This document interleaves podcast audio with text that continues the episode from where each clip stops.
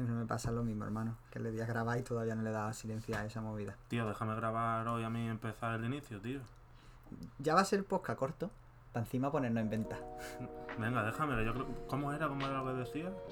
Ey, bienvenida sí. Sí, no, no. no, Así no, era. Sí, sí, sí. Hey. Empiezo ya todavía no. Eh, dame un segundo. Voy a meter la... nuestra pedazo de escaleta de hoy y me voy a poner el podcast. Venga, ya le puedes dar. Hey, bienvenidos a Don't Hate the Player, un nuevo capítulo más, un día más aquí. Como siempre, no, bueno, hoy soy yo, Adrián de la Torre, AKJ de Spanish RB Thought. Y a mi lado, como siempre, pues mi inseparable sidekick, Alejandro Linares, AKJ Díselo Linares, AKJ Jan Jovellanos, AKJ el director de Tronado. AKA los podcasters favoritos de tu podcaster favorito. Ya hemos llegado a ese turno. A ese turno. Totalmente. Mira que se me ha ocurrido a mí empezar así hoy con eso y lo he dicho mal. Lo tenía, lo tenía Ah, guardado, lo tenía guardado. Pero bueno, hemos, hemos vuelto de las vacaciones, ¿eh? Hemos vuelto, hemos volvido eh, con mucho ánimo, con muchas ganas. Con muy Eso poco tiempo. También, pero eh, empezamos poquito a poco, vamos increciendo, ¿no? Hoy tenemos un podcast, digamos, más, Sí, es más, que, más freestyle, ¿no? Más... es que la- las cosas. O sea, es que es verdad que hay poco, poca chicha con, con las noticias últimamente. No porque no haya noticias, no porque la rueda del hip hop nunca para. Pero sí que es verdad que no tienen tanta chicha de- muchas veces. Desde que hemos cancelado ayer definitivamente, ¿no? Ya parece que era... Bueno, eh, vamos a levantarle un poquito el pie del, del cuello porque dice que ya le vuelven a gustar los judíos otra vez. Ah, vale. Porque ha visto la película de Infiltrados en, la, en el instituto y dice que gracias a Jonah Hill o a Seth Rogen, no me acuerdo quién de los dos era, creo que era Seth Rogen, que ya le gustan otra vez los judíos. Vale, pues entonces ya está. pues entonces eh, descancelado. Mm. Entonces a ver si empieza a dar otra vez más chicha porque es verdad que... Sí, sí, que, que nos quedamos sin. Bueno, es verdad que ahora te- tenemos a nuestro Spanish Cañe, que AKA el sicario, AKA Miguel Ángel Soler. Mm, más bestia casi, ¿eh? O sea, en lo que disparar a todo el mundo se refiere, yo creo que peor, porque es verdad que no se ha centrado en, en los judíos como, como Kanye, pero se ha centrado con los que han sido su- sus Sus colegones de toda la vida. Sí, sí, pero, o sea, aquí yo creo que aquí es obvio que, que el chaval, bueno, el chaval, el señor, al señor se le ha ido la cabeza. Pero Pero o completamente. sea, y, y es una pena, tío, y, y es una cosa que se ha repetido mucho en, en las redes y que es verdad. Que es una pena muy grande y que lo dice el propio Raika en el vídeo este donde le contesta por el legado de Hablando en Plata. Que te guste más o te guste menos, es uno de los, de los grupos insignia, no solo en Málaga, sino en el rap en español. Pero totalmente. O sea, yo eh, la mayoría de reacciones que he visto han ido en ese sentido. En qué pena eh, que esto acabe así. Porque, por ejemplo, de, de Triple X ya era una cosa que, que ya Sí, sí. Han, ido y vuelto tantas veces que ya era como... Pero en esto eh, tiene casi peor solución, es mucho más turbio todavía.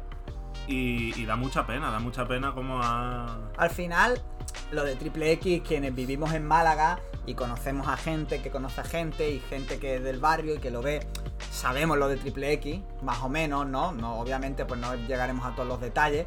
Pero es que lo, lo de Hablando en Plata es, es claro, también es fruto de, bueno, de la, del auge de las redes sociales que ya eh, llevan ya muchos años con nosotros y que mucha gente todavía no sabe manejarla del todo bien. Es ver un descenso a la locura en, en directo. Es que, claro, a nivel morbo es verdad que, que es mucho más potente. Sí, es potente, pero al final deja un regusto amargo. Sí, sí, porque eso, yo es verdad que no soy el mayor fan de Hablando en Plata, que sí que tienen cositas que, que me gustan y demás, otras cosas que es verdad que han envejecido regu, pero, pero es que es verdad que es una pena, tío, es una pena y ya nunca vamos a saber cómo hubiese sido una, una vuelta. Fíjate, ¿sabes una de las cosas que más me gusta a mí de, Hablando en Plata, de lo que hicieron y de su legado? Eh, que supieron rodearse de, de gente guay cuando no era tan fácil rodearse de ese tipo de gente. Te ¿Cómo? hablo, por ejemplo, de, de Pinacle Rockers, tío. Cuando, cuando no estaba tan bien visto, cosa que también, dentro de que SFDK tampoco es que me haya gustado, también tuvieron ese- esa valentía cuando no era tan fácil, ¿eh? porque el público todavía estaba muy por detrás de lo que demostraron ellos. Mm, Es que también es verdad que al final eh, está feo que nosotros lo digamos porque somos de Málaga, pero en Málaga mm, la gente sea de un de un estilo o de otro, como ya como decía Tony, en Málaga tienes para escucharte, si te mola el veranito, tienes a Triple X, si te mola el invierno a día de lluvia, tienes hablando en plata. Pero era gente que se pispaba, independientemente del estilo, era gente que se ha pispado, que ya sabía de qué iba la movida siempre, y que había, tío, que había muchos estilos distintos, pero que siempre había gente que ha estado al tanto de cómo se hacen las cosas. Y que no han sido prejuiciosos, que eso es lo que me ha gustado a mí, por lo menos en ese, en ese aspecto. Sí, sí, sí, sí. Luego, claro, es un estilo, el de Hablando en Plata, que no era, no era para todo el mundo. No. No, no, iba a llegar al mainstream jamás. Por, por, bueno, nada más que hay que escuchar las letras y todavía el sicario, esta última que, que, subió, lo de acaríciame eh, los huevos como a la cabeza de tu madre, como el pelo de tu madre muerta o algo así, o sea, una, una movida súper turbias, tío. Hace poco con, Rafa estuve hablando de esto, de no sé qué canción me puso el inicio que era una absoluta locura. Eh, ya me lo chivará por privado él, pero no me acuerdo cuál era y era como... que es, duro, ¿eh? o sea, esto sí que es café para muy cafetero y, a veces ni eso, ¿eh? O sea... Era muy, muy oscuro, pero, pero eso, ¿verdad? Que tenía su público, que tenía también sus momentos de lucidez dentro de ese estilo oscuro y estilo hardcore. Tenía momentos muy brillantes y que, bueno, por desgracia no vamos a volver a, experimentar. Pero bueno. Tiene, tiene mala pinta, sí. Sí, sí. Independientemente de esto. Eh, bueno, y que no hemos hablado de los cuadros, que. Claro, bueno. es que eh, hace poco, tío, fíjate, hace un par de semanas estuve en el Museo de Málaga, o sea, el Museo de la Aduana, y que bueno, vengo obsesionado desde hace ya un par de semanas con un par de cuadros, tío. Y, pensaba, y de estas cosas que te da por pensar en el silencio de la sala y admirando los cuadros, decir, ¿y si hubiese algún cuadro del sicario aquí? ¿Te imaginas? sería, sería muy loco, ¿eh? Sería maravilloso, sería una maravilla. Yo, yo vi hace poco un tuit que decía que ya le estaban llegando los cuadros a la gente. Pero yo creo que el problema sería que me llegasen los cuadros. yo creo que ese sería el problema. Heavy statement, ¿eh? Sí, sí. O sea, independientemente de la calidad, ¿no? Tampoco soy yo aquí crítico de arte, ni mucho menos, ¿no? Pero. Y la pregunta que nos hacemos es: ¿Tú has llorado viendo cuadros? No he llorado, pero pero sí que me... Te ha dado el Stendhalazo, ¿no? Sí, sí, sí. Eh, o sea, el, síndrome de Stendhal es real. Y hay cuadros, ya, ya digo, que quien pueda ir al Museo de Málaga es como, bueno, es como ir al Prado, es como ir... Hay sitios, pero aquí hay uno con el que literal llevo sesionado dos semanas, eh, que se llama Ecos de Roncesvalles. Y me parece un cuadro increíble. O sea, que cuando lo vi la primera vez me quedé, me quedé impresionado Sigue hablando, que lo estoy buscando aquí para hacer como que sí sé cuál es. Como que sabes cuál es, ¿no? Eso es. Eh, me quedé impresionado porque además es un cuadro muy alto, también más o menos ancho, ¿no? O sea, podrá ser de casi de, dos metros mm, y pico por metro y pico de, ancho. Es un cuadro grande que impresiona y que no sé, me transmitió muchas cosas en ese momento, tío, que... un poco. Me acordé, claro, es como para quien...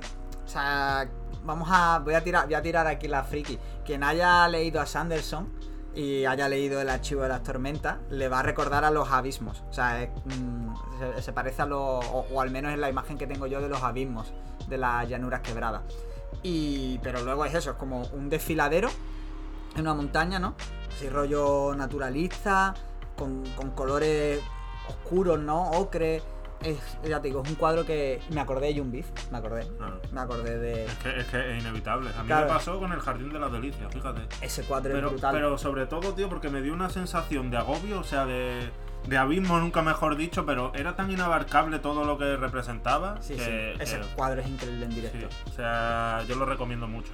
Mm. Está en el Prado, ¿no? Sí, en el e-, Prado. Ese está en el Prado. Ese está en el Prado, sí. Que ya confundo. Como soy madrileño, ya hay tantos museos. Tantos museos que. Pues sí, sí, sí, ese está en el Prado y sí es verdad que es un cuadro que en directo también impresiona mucho. Pero bueno, independientemente de cuadros, de locuras eh, y de historia, ¿qué, cositas está escuchando, tío? Esta, esta, este mes por lo menos que llevamos sin, sin hacer el podcast juntos. Pues mira, te lo he dicho y uno de los, de los discos que más he escuchado es el último de, de Doña Carol G. Eh, no me acuerdo cómo se llama el disco. Ah, mañana será bonito. Era. Sí, exacto. Eh, me ha gustado mucho el disco. A mí Carol G me gusta, me parece, y voy a hacer aquí un heavy statement, me parece la mejor reggaetonera y reggaetonero también de los últimos tiempos. Pues a nivel de calidad de su discografía, posiblemente. Para mí. Es heavy, heavy. O sea, buena hot take porque yo creo que hay ahí mm, hombre, hay competición. Sí, hombre, hay Es competencia. verdad que fue, en su momento fue, su anterior disco fue mi disco del año de reggaetón, o sea, hay que decirlo. Pero, uff, A mí me parece que por todo, o sea, por número, hombre, es verdad que a lo mejor no hace los números de Bad Bunny, pero a mí me parece que por todo posiblemente sea la mejor, o por lo menos la que, la que más pegada está de todo. sí, eso sí, sin duda, porque es verdad que Fercho todavía no ha llegado a su nivel de, de viralidad, que... Y que luego, bueno, Y que Fercho corre también el, el digamos, eh, el peligro de tener el síndrome de Relsby, fíjate lo que te digo. de repetirse mucho. Eso es. Sí, no te yo, que no, y pero... yo a Carol G creo que es bastante más variada. Sí, es verdad que es mucho más versátil. Es mucho más versátil. Fercho es verdad que es muy bueno en lo suyo, pero... Pero muy bueno en lo suyo. Claro, pero es verdad que corre un poco el riesgo de, de quemarse, de quemarse rápido. Pues eh, ahora tira tú una. tira Sí, tú una. bueno, yo es Vamos que ahí está escuchando muchísimo bueno, lo que hablamos antes, de los años que desde que empezó el podcast, que estoy escuchando más rap y que, o sea, que, que es lo que escucho siempre, pero me refiero como más enfocado, no tanto eh, reggaetón, no tanto R&B, porque es que están saliendo cosas de rap muy potentes, tío. Que a lo que ya hablamos de Bodega Altriana, de Burning Bridges y demás, el, el Notes and Tones de DJ Ma- Navy Blue, eh, Eight Balls de Johnny Dog, que el hijo puta está en su, en su peak, tío. O sea, era, parecía imposible. O sea, parecía que ya eh, Johnny Dog venía de vuelta de todo este. Bueno, de, eso, de, cuando tuvo su momento hace 10 años. Pero el cabrón está más fresco que nunca. Y luego ahí por. Por, tirar ahí un shout a, a Doc J, tío, que, que me lo recomendó, Nostalgia Erótica de Nala Rami, disco que, bueno, que es indescriptible. En su, eh, por definición es indescriptible y que recomiendo a todo el mundo que, que lo escuche porque suena, aparte que suena súper fresco, suena súper original, no es, no es rap estricto, ¿no? Aunque he dicho lo otro, ¿no? Pero no es rap estricto, pero me parece una, una apuesta súper arriesgada, pero que sale muy bien y que me recuerda a, fíjate, a la, a la época más activa de toda la gente del palo, o sea, de, de Griffey, de, de los Chacho Brodas y demás, me parece como un heredero de, ese, de ese sonido, salvando obviamente las distancias, ¿no? Y las personalidades, pero no sé, el feeling que me da era ese, tío. Fíjate, yo todavía no lo he escuchado, vi la recomendación, todavía no me he puesto y tengo muchas ganas porque solo por lo que comentas sé que me va a gustar. O sea, mm, tú ya me conoces muy bien, yo ya te conozco muy bien y sé que me va a gustar mucho. Sí, sí, sí. eh, ya te digo que, que sin duda te va, te va a molar una barbaridad. Y pasando ya, ¿o, quieres, quieres tirar alguna recomendación de más? Pues mira, sí, eh, he escuchado el álbum debut en solitario de Chloe, que se llama In Pieces, eh, Chloe de Chloe Anhal, que es su hermana. Eh, un disco que yo le voy a llevar, yo me suelo llevar bastante bien con la crítica, solemos coincidir, pero la crítica con esta chica y con su hermana siempre ha sido un poco demasiado dura en este, en este disco también. Pero a mí me ha gustado, lo he disfrutado mucho. Igual es porque me gusta ella, simplemente. Pero es un disco bastante, bastante chulo. Es verdad que tiene el peaje de tener un single con Chris Brown. No, nadie es perfecto, ¿qué le vamos a hacer? Eso eh, lo, lo he visto ya varias veces. Creo que además Clara fue una de las que lo comentó. De qué pasa, que para, para entrar en la industria tienes que sacar un tema con Chris Brown. Y es como, yo creo que es la manera de lavar su imagen que Sí, tienen tal la- las grandes discográficas. Pero bueno, ya se puede ir terminando esta moda, digo yo. Claro, porque al final la carrera de Chris Brown ha sido un tener suerte continua. O Sí, sea, de estar en el momento justo en el, Sí, en el lugar en el adecuado. lugar adecuado. Porque si las cosas que hizo las hace ahora, sería impensable pensar que ese tío tuviese una carrera, tuviese tanto éxito como tiene, por mucho que tenga los legionarios de fan que tiene. Mm. Eh, no sé, es verdad que, que es curioso, pero bueno. Eh, yo no me lo he escuchado el disco, así que me lo, me lo apuntaré ahí y le pegaré un- una escucha, tío. Y nada, también ha sido el momento single, ¿no? Porque ha habido muchísimos singles que... Sí, sí. Y ha habido un single, bueno, o más bien una colección de singles, de tres singles en concreto, que eh, mm, supongo que la habrás escuchado, obviamente, porque me parecería raro que no. Y son estos tres singles de Rosalía y Raúl Alejandro. Efectivamente. AKA Spanish, eh, Beyoncé and Jay-Z. bueno, muy bien tirado, la verdad. O sea, yo te duda. quería, yo quería traer, esto, esto, esto está dirigido totalmente, yo quería traer aquí al, al programa la, la, la pregunta. ¿Son Rosalía y Raúl Alejandro nuestros Jay-Z y, y Beyoncé? Yo creo que pueden serlo, sin lugar a dudas. Todavía están en, en las early stages. Yo todavía lo veo en los primeros pasos. Dentro de que todavía tienen mucho camino por recorrer y no creo que lleguen nunca porque no creo que tenga esa ni digamos ni el mercado, porque el mercado americano eh, es mucho más fácil pues llegar a ser lo que son allí que aquí. Pero sin duda pueden ser la pareja más, más importante en ese sentido. O sea, es que, es que claro, es, pensarlo, ¿no? Obviamente. Primero que, cuánto tiempo llevarán casados los Carter. 20 años por ahí, ¿no? Por lo menos. Eh, claro, eso primero. Esta gente lleva 3 años y se van a casar ahora, como quien dice. Eh, pero sí que es verdad que el Rosalía ya está en un nivel artista internacional. Mm, Absoluto. Compitiendo, bueno, compitiéndole, entiéndase, entiéndase a Beyoncé, si está comiendo en la mesa de los artistas internacionales. Raúl Alejandro es verdad que no está compitiendo en la mesa de los artistas internacionales tanto como, como ella, pero que está en una posición en la que podría decirse que estaba Jay-Z en ese momento. En, el tío más respetado, uno de los tíos más respetados del género. Y que, sonaba mucho. Y, Jay-Z en ese momento además estaba hasta que llegó Cañe de capa caída. Claro.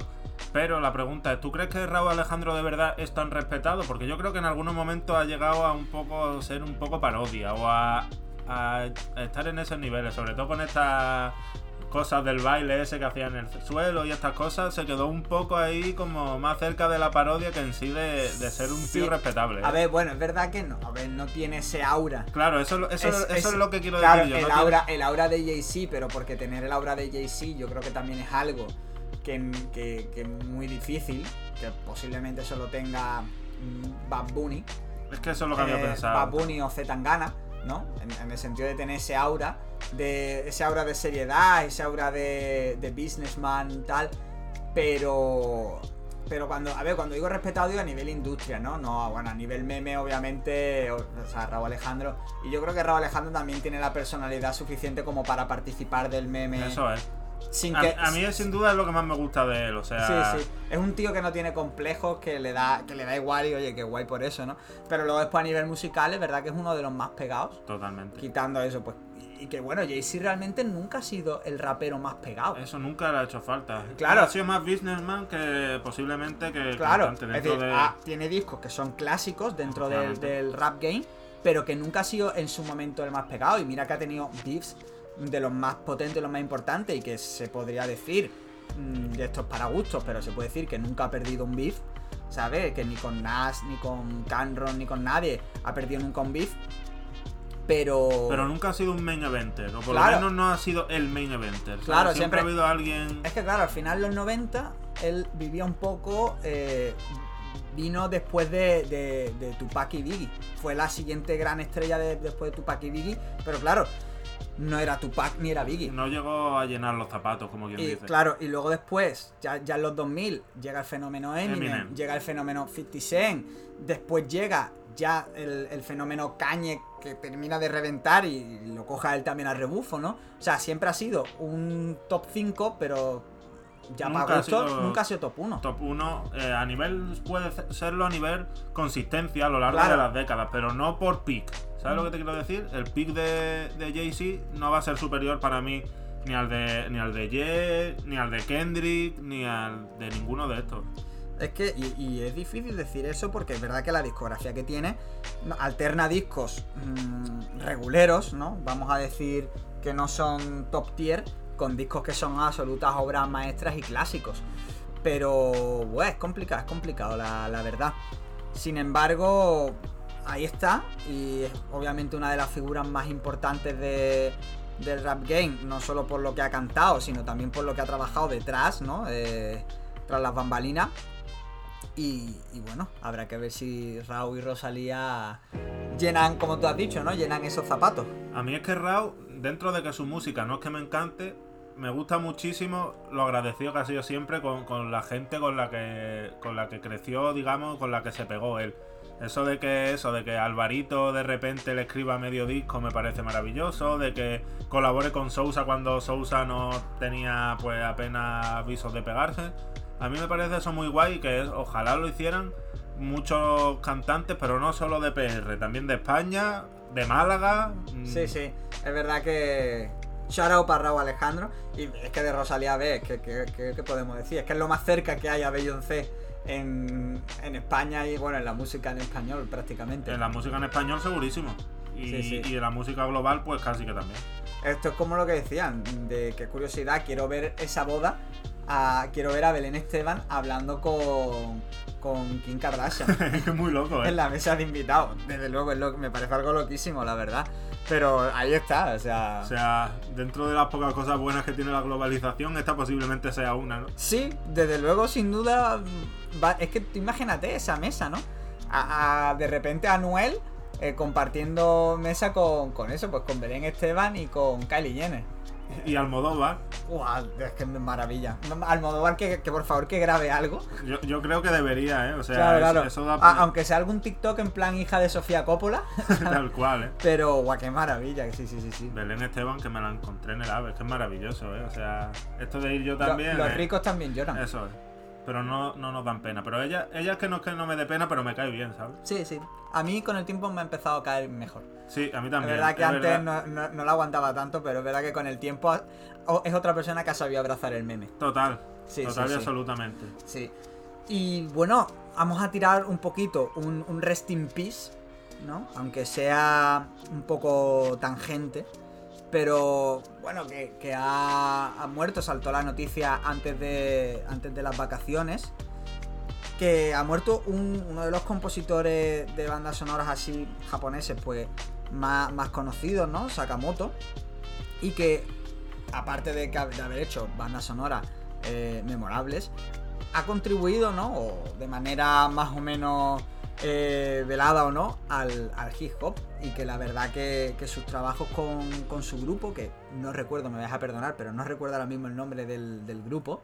Pero que. Ha hecho un Ramón el vanidoso aquí, ¿no? Sí, la verdad que sí. Pero, pero que es verdad que, que sí que tenían ese rollo. Y ahora es que, claro, como vengo de haberme leído el libro de J. Dilla, eh, todo, este, todo este rollo de la música electrónica, ¿no? De cómo el, nacimiento de la música electrónica compagina también con el hip hop, influencia el hip hop y todo este diálogo que hay entre esa música y que, y que Sakamoto también.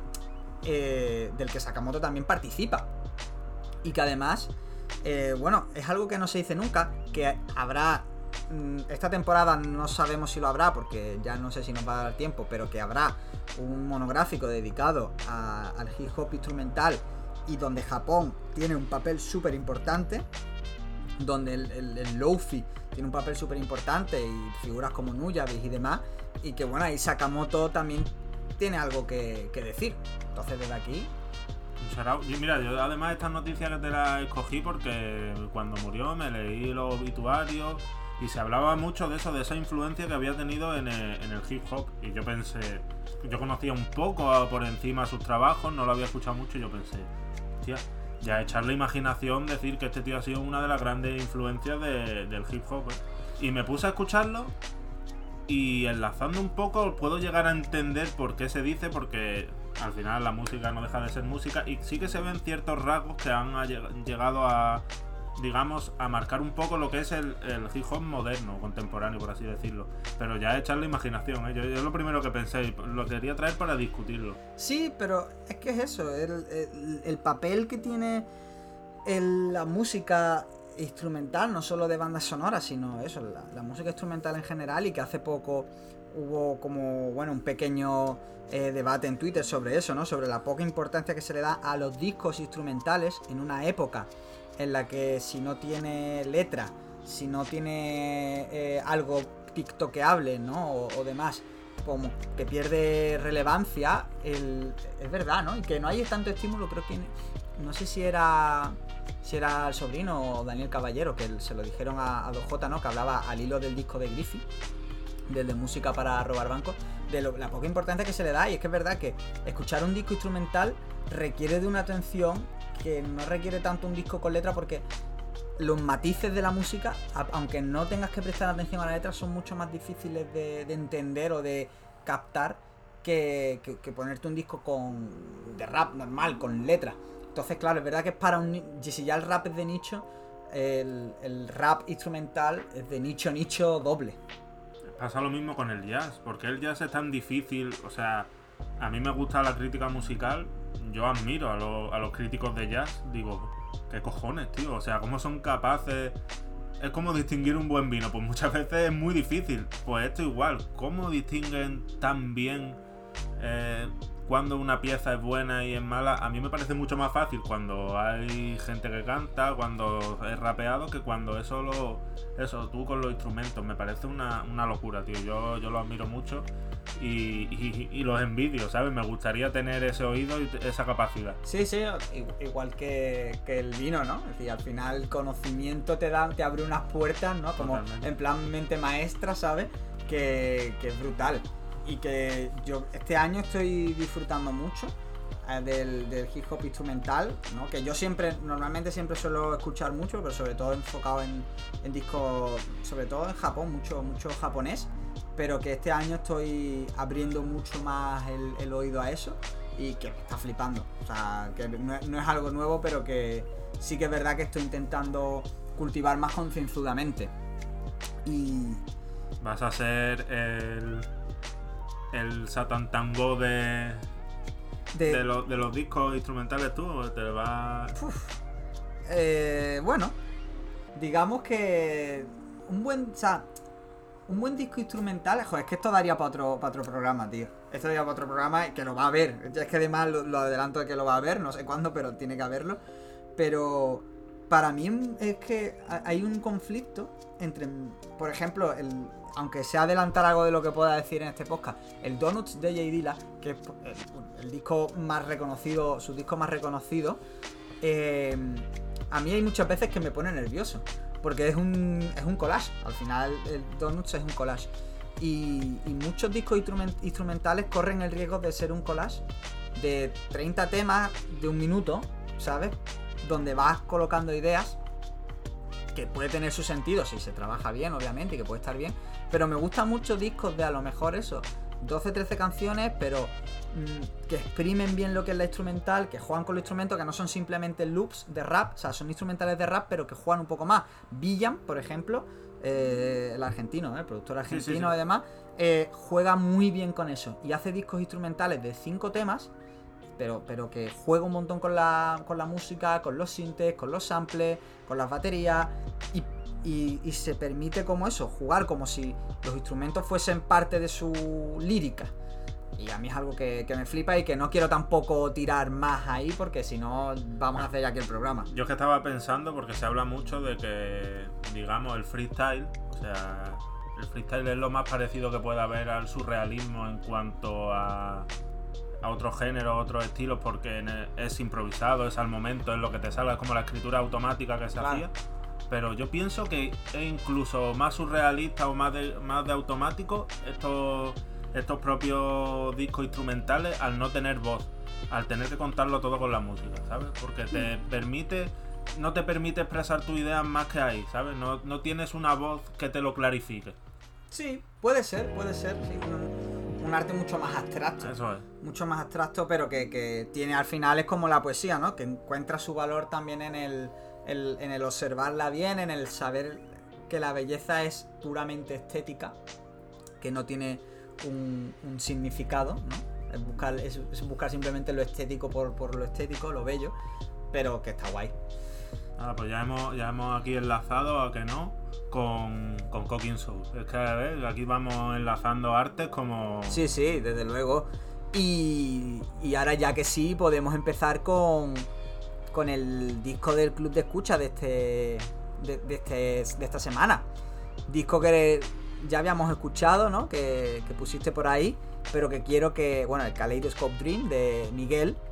Es que, es, que, es que aquí, o sea, vamos a decir Miguel 400 veces y nos vamos a reír 400 veces. Acordándonos del Tata. Acordándonos del Tata, porque somos gilipollas, pues sí, pero es que es muy gracioso. Sí. O sea, es que el Tata en sí es muy gracioso. Sí, sí, sí, un out. Qué pena que, que lo vayamos a perder en FMS porque sí es verdad que su nivel no ha sido el más alto, pero los picks que ha tenido han Eso, sido lo- muy los graciosos. detallitos de, de genio que tiene siempre, que son Sí, la sí. verdad la hostia. Eh, pues bueno, explica por qué este disco mm, da un poquito de background personal y también del disco y, y empezamos a hablar. Pues mira, yo lo he escogido por varias razones, pero sobre todo por, voy a decir, un año que es 2012. Diréis que tiene de especial. 2012 RB para mí significa Channel Orange. Channel Orange, que fue el primer disco, el disco debut de Frank Ocean, y que pues siempre se sitúa como el, año y el disco a partir de que se cambia la dinámica del RB. Eh, se empieza a hacer un RB diferente, más abstracto, alejado de, de los, digamos, de los mainstream que era en ese momento, Rihanna, Chris Brown, Nio. También surge el Kaleidoscope Dream, el segundo disco de Miguel. El primero fue All I Want Is You, le faltó el Christmas, no el de María Carey. E- Eso iba, eso iba a decir justo. Eh, este es el segundo disco y para mí, hasta ahora, y ya voy a tirar aquí mi heavy statement, el mejor disco de su discografía y el segundo mejor disco del año 2012. Yo aquí voy a tirar algo al hilo de lo que tú dices. Y ya voy a hablar un poco de mm, qué me parece a mí esto. Yo lo escuché en su momento. Y estoy de acuerdo contigo en, el que, en que es el mejor disco de, su carrera. Y me pasa algo con este disco. Que es, ¿sabes? Estas veces que eh, tienes un disco que te flipa al que hace tiempo que no has vuelto y que lo guardas con mucho cariño, pero que cuando vuelves eh, lo tenías demasiado idealizado y realmente no era tan bueno como pensaba, pues me pasa al contrario con este disco. Es decir, no le guardaba tan buen recuerdo y cuando he vuelto a él me he sorprendido de lo bueno que era y creo que es por la por su posterior carrera. Porque es verdad que siempre estoy atento a lo que suele sacar, ¿no? Que es siempre que saca single o que saca trabajo me lo pongo, pero que no ha habido trabajo que me haya convencido como, como Kaleidoscope Dream y que...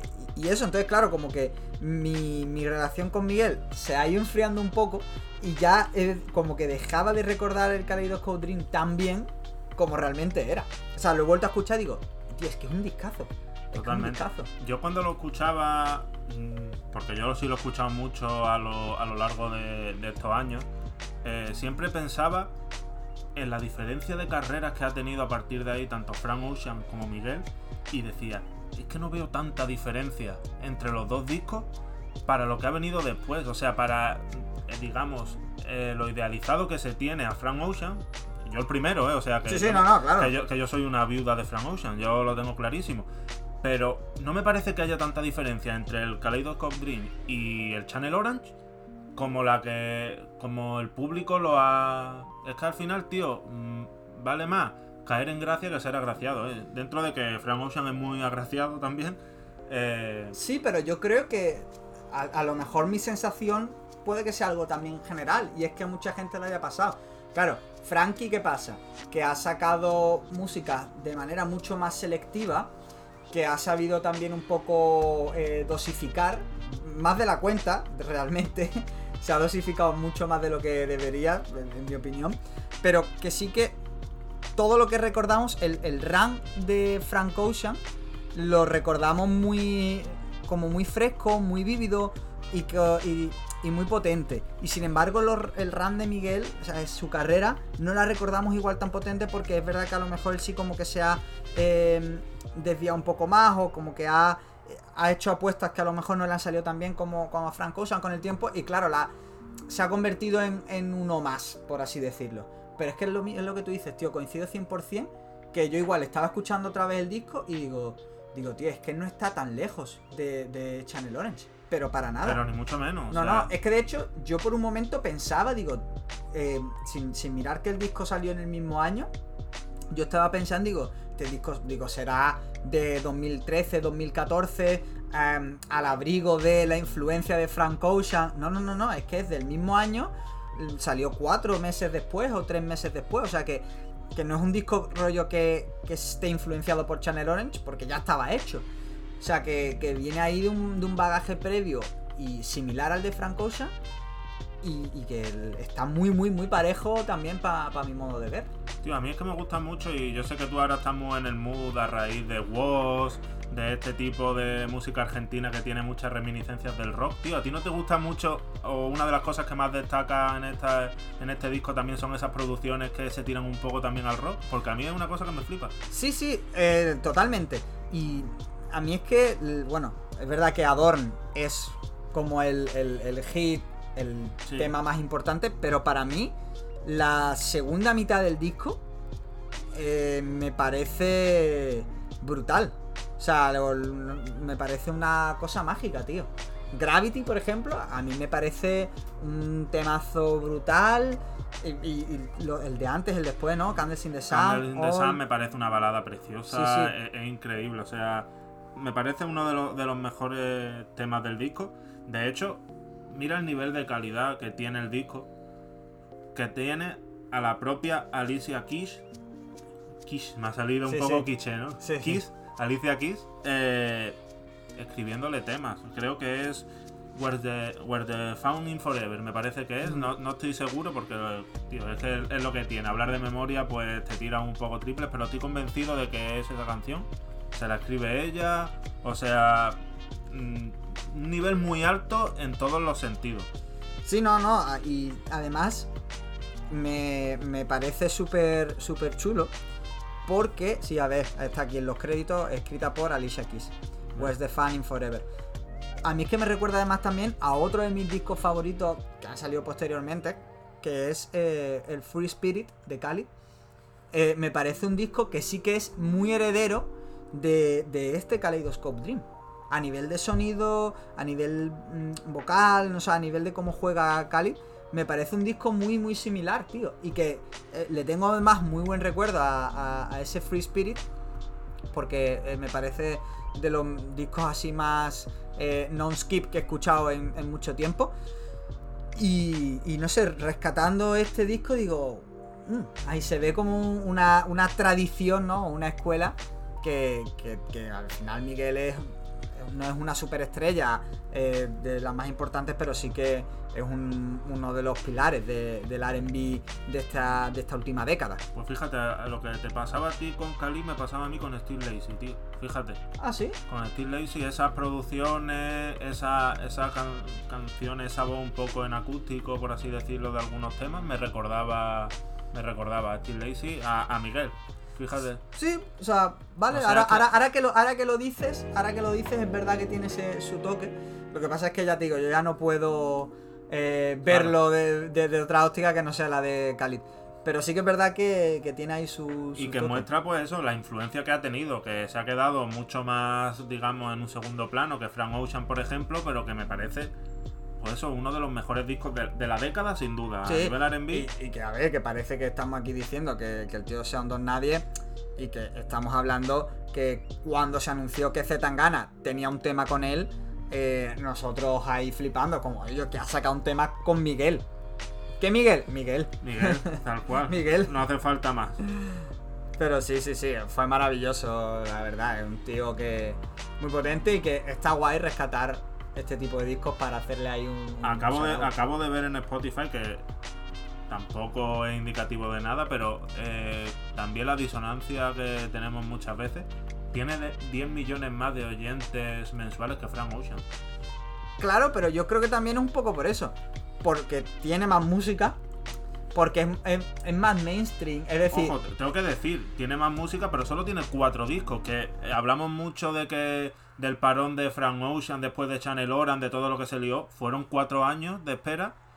Eh, Miguel tardó tres en sacar su siguiente disco. Por eso te digo que muchas veces no somos conscientes de hasta cuándo se magnificó lo de Frank Ocean en comparación con otros. Miguel tar- eh, sacó en 2015 su siguiente álbum y no, y no fue tan esperado porque no pegó tanto. sí, pero. O sea, yo lo que, lo que veo aquí es. eh, a- aparte de eso, de que independientemente de. De la- los hiatos que ha tenido, tiene más discos. Y luego después tiene. Más colaboraciones Claro, mainstream. más colaboraciones, tiene más, más singles, tiene también todo este juego de- de- del español, del inglés. El, bueno, e- esto tiene ahí tema con, con Kyle, creo que también tenía por ahí algún tema que estaba muy chulo, eh, creo que era Sunshine. No sé, que tiene muchas cosas. Ya, tema eso, con, con Travis Scott, tiene tema- temas con J. Cole. Al final, claro, tiene más oyentes porque, bueno, mm, también se ha, sido más prolífico en, en ese sentido. Pero claro, eso también le ha dado como menos aura, porque claro, no es ese misterio que envuelve a Frank Ocean, que también mm, te lo sabe vender muy bien, pues claro, mm, es obvio, es obvio. Pero bueno, son dos, dos carreras distintas. Dos carreras distintas, pero dos al final, dos posiblemente de los artistas más influyentes del RB en los últimos 10 años. Sí, sin duda, sin duda. Claro, y era yo quería rescatar un poco esa, esa figura de Miguel, porque no se habla tanto de él. Estoy haciendo yo rima aquí, ¿eh? Sí, sí, está. Estoy aquí yo también, que me voy a poner a rapear en cualquier momento. Eh, no se habla tanto de él, pero me parece que tiene una influencia brutal. Y sobre todo, más allá de la influencia, es que tiene un disco que es un clásico instantáneo, que merece la pena escuchárselo. Quien no se lo haya escuchado, se lo recomiendo. Si te gusta el RB, lo va a disfrutar muchísimo. Si te gustan otros géneros, puede hacer que te guste el RB. Sí, es un disco muy accesible, ¿eh? Es un Sí, disco sí. muy accesible. Igual que lo era Channel Orange, es un disco, es una buena puerta de, de entrada al R&B. Eh, y siempre hemos hablado de las barbaridades que se dicen cantadas en RB. Que, o sea, cantadas en RB me refiero, cantantes de RB que cantan así Sí. tan smooth que parece. Ojito a la letra de How Many Drinks, que la escuchas ahora y, y te echas las manos a la cabeza, pero cantada con esa ironía y esas cosas eh, graciosas que dicen, porque vamos, la letra básicamente le dice cuántos tragos van a hacer falta para que te vengas conmigo a mi casa, ¿vale? Sí. O sea, es turbio de cojones, pero le dice, espero que no sean más de dos o tres porque si no, no tengo cómo pagarlo, ¿sabes? O sea, tiene esa, esa cosa graciosa también. Claro, esa- en plan, no, esa- no- no lo hago por la borrachera ni por cuestiones eh, turbias, sino porque no tengo dinero. eso, eso es. Por favor, bebe poco. Eso es. Y, y nada, pues eso es una de las cosas que siempre hemos hablado del RB, que pues Miguel también lo tiene. Y por cierto, el otro heavy statement que queríamos tirar, o por lo menos que quería yo tirar de- del disco, eh, puede que, hablando de How Many Drinks, sea la única canción o el único remix que Kendrick empeora a la original. Pues ahí es lo que, lo que hemos dicho justo antes de empezar en, en off. Eh, a falta de saber cómo hubiese sido el, la- el verso de Kendrick en Nights de Frank Ocean, otra vez Frank Ocean aquí en estas carreras paralelas, eh, sí, sin duda. O sea, es que la original ya me parece un temazo por sí solo. Y creo que Kendrick no mejora esta canción, cosa que es muy difícil y yo lo dejo ahí. Cosas por las que Jay-Z es un máquina, porque Jay-Z sabe cuando una canción ne- no necesita un verso de rap, Eso es. como le dijo a, a Sheeran cuando le pasó la de Shape of You. Tal cual. Oye, podría haber, podría haber firmado uno de los hitazos de, de la historia. Y él dijo, yo creo que a esta canción no le hace falta un verso de rap, que ya está, ya están matando. Ya está potente, ¿no? y míralo, supo, supo apartarse. Es que que, eso- es que, eh, eso, eso es una gran virtud. Sí, sí, sí, sí. O sea, no, a ver, Jay-Z... Mira Tamames, Bueno, a ver, también el ego le puede a mucho. por eso te digo. y no niego que a Kendrick seguramente eh, también le pueda. Obviamente. Pero aquí, bueno, salvo que quieras tirar algún, alguna hot take más así sobre el disco. Nada, que os lo escuchéis, básicamente. Sí, sí.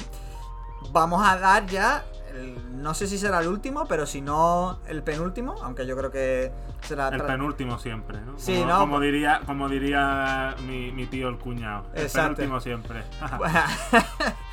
pues aprovechando que ya viene el calorcito, que ya viene el veranito, y que Tony lo dijo, ¿no? En el podcast de antes de las vacaciones, que en Málaga hemos tenido suerte de que si te gusta el, el sol y la playa tienes a Triple X, vamos a conmemorarlo escuchando eh, Sobran Palabras. Uh, Eh, un auténtico clásico, classic, pero que tiene mucha amiga, mucha amiga. O sea, es que casi haría un- un- una duología con un díptico con el de primera clase, pero es verdad que sobran las palabras, ya va a dar contenido. Así que lo dejamos por ahí.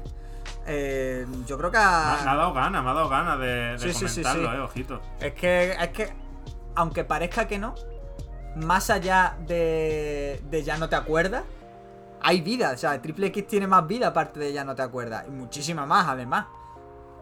¿Me estoy tirando el triple o, a- o de este disco también me busco la fama? Sí, Sí, ¿verdad? Claro, claro, por eso que, que Oh, ojito, ojito, ojito el discazo, ¿eh? Sí, sí, tiene, no, no. eh, tiene un montón de, de- de temazos que ya iremos desgranando. Así que nada, terminamos aquí. Muchísimas gracias, como siempre, Adri, por venir. Pues gracias a ti, que tenía yo ya mono también, como la- el, el último capítulo de antes de las vacaciones no estuve, llevaba mucho tiempo, necesitaba ya mi dosis, De micro. eso es. Y nada, todo el mundo ya sabéis, hemos vuelto en el, tirón final ya, antes de, de las vacaciones de verano. El más duro, el más difícil, pero eh, espero que con nuestra compañía se os haga más liviano. Totalmente, ya queda poquito para las vacaciones, para el veranito, ya está empezando el buen tiempo. Que no sé si es bueno o malo, que eso ya lo debatiremos con el puto que- cambio climático. Claro, pero bueno, quien tenga playa o quien tenga casa en la playa ya puede ir yendo. Que eso siempre es bien. Y claro, y las terracitas también están ya a tope. En mi terracita estoy, Estoy chill. Pues nada, eh, ya sabéis, nos vemos la semana que viene. Y todo el mundo odia el juego. No odies al jugador. Bless.